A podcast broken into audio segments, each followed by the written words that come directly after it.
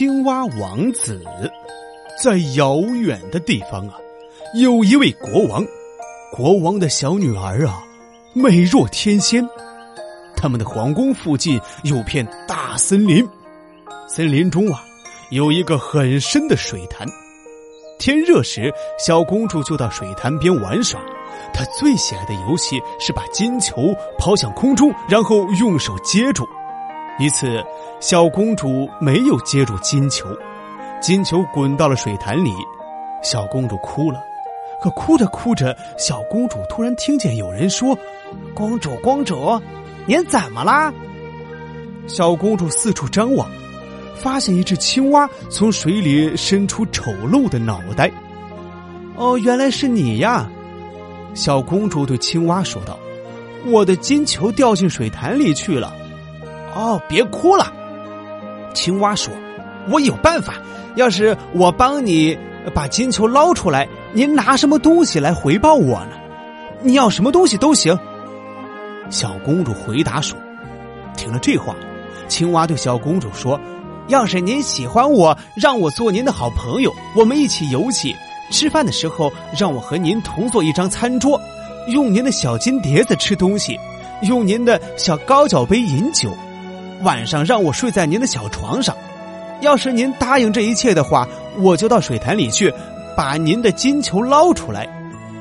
小公主说：“只要你愿意把我的金球捞出来，你的要求我都答应。”小公主嘴上这么说，心里却想：青蛙只配蹲在水潭里，和其他青蛙一起呱呱叫，怎么可能做人的好朋友呢？青蛙得到小公主的许诺后，一头扎进水里，帮她把金球捞了上来。小公主重新见到自己的玩具，心里可高兴。她捡起金球，撒腿就跑。“别跑，带上我呀！”青蛙叫道。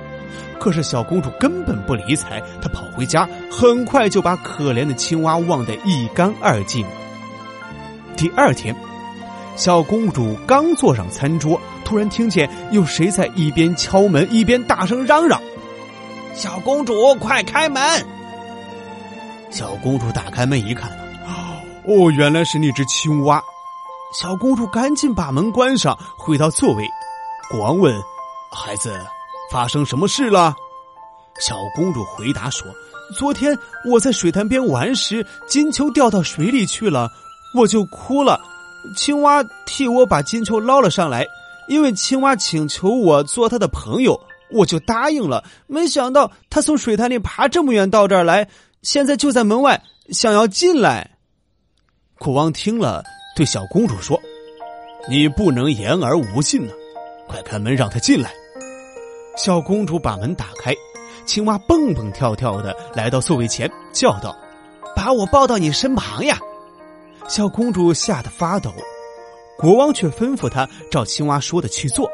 青蛙又说：“把您的金碟子推过来一点吧，这样我们就可以一块吃了。”小公主很不情愿，可还是把金碟推了过去。不一会儿，青蛙说：“我吃饱了，把我抱到您的卧室去睡觉吧。”小公主不愿意。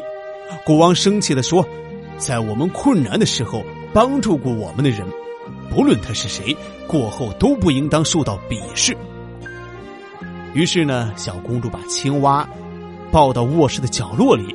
可是青蛙对她说：“我也想在床上睡觉，请把我抱床上来，不然我就告诉您父亲。”小公主听了，勃然大怒，抓起青蛙朝墙上摔去：“你这丑陋的讨厌鬼！”